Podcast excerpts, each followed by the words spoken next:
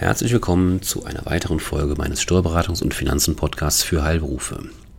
Mein Name ist Carsten Samal-Becker und ich informiere Sie auf diesem Kanal regelmäßig in wöchentlichen Abständen über interessante und wichtige Neuigkeiten rund um das Steuerrecht, aber auch aus wirtschaftlichen Themen. Ja, ich habe mich schon mehrere Folgen mit dem Thema Elektromobilität beschäftigt.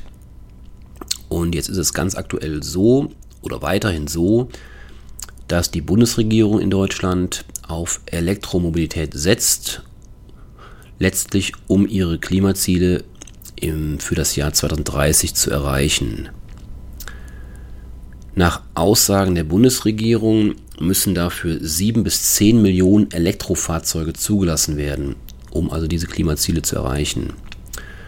Beim relevanten Kraftfahrzeugbundesamt sind per heute nicht mal eine Million Elektrofahrzeuge erfasst. Dafür gibt es verschiedene Ursachen, die ich absolut auch nachvollziehen kann. Zum einen, und das ist auch für mich ein großer Kritikpunkt, die immer noch sehr geringe, verhältnismäßig sehr geringe Reichweite mit der Akkuladung. Dazu gehört aber natürlich auch die im Land, gerade im ländlichen Bereich, vorhandene Ladeinfrastruktur Wobei, da muss man gar nicht aufs Land gehen, das kann man auch in der Stadt ähm, beobachten. Wobei man ehrlicherweise sagen muss, da wird zumindest bei uns hier in Aachen stark aufgestockt. Und natürlich auch die hohen Anschaffungspreise für diese Elektrofahrzeuge tun ihr Übriges dazu, dass die Nachfrage da noch nicht so ist, wie sie sein müsste, um diese gesteckten Klimaziele zu erreichen.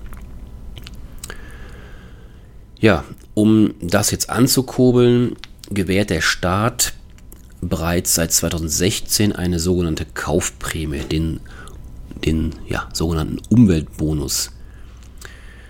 Dieser wird hälftig von den Autoherstellern und vom Bund finanziert.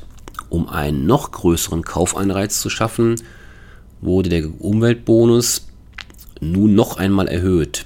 Er wurde um 50% aufgestockt und beträgt nun einmalig für ein reines Elektrofahrzeug insgesamt 6000 Euro. Also 3000 Euro jeweils vom Bund und vom Hersteller. Sowie 4500 Euro für ein Hybridfahrzeug. Jeweils wieder hälftig vom Bund und vom Hersteller. Voraussetzung hierfür, für diese Förderung, diesen Umweltbonus, ist neben einem Antrag, dass das begünstigte Fahrzeug maximal einen Nettolistenpreis von 40.000 Euro hat. Ist das förderfähige Elektrofahrzeug teurer, so beträgt der Umweltbonus für ein reines Elektrofahrzeug insgesamt 5000 Euro und für Plug-in-Hybride 3750 Euro. Der höhere Umweltbonus kann auch rückwirkend für Elektrofahrzeuge beantragt werden, die seit dem 5. November 2019 angeschafft wurden und gilt für Fahrzeuge, die bis zum 31. Dezember 2025 zugelassen werden. Förderfähig für diesen Umweltbonus sind reine Batterie-Elektrofahrzeuge, von außen aufladbare Hybrid-Elektrofahrzeuge und Brennstoffzellenfahrzeuge, die in der Liste der förderfähigen Elektrofahrzeuge des Bundesamts für Wirtschaft und Ausfuhrkontrolle aufgeführt sind. Dieser Umweltbonus wird sowohl für gekaufte als auch für geleaste Fahrzeuge gewährt. Neben Neufahrzeugen sind nunmehr auch junge Gebrauchtwagen förderfähig, wenn diese weder als Firmenwagen noch als Dienstwagen des Ersterwerbers eine staatliche Förderung erhalten haben.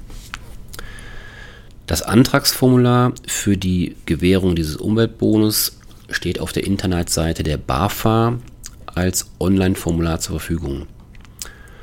Antragsberechtigt sind neben Unternehmen, Stiftungen, Körperschaften und Vereine auch Privatpersonen, auf die ein Neufahrzeug zugelassen wird.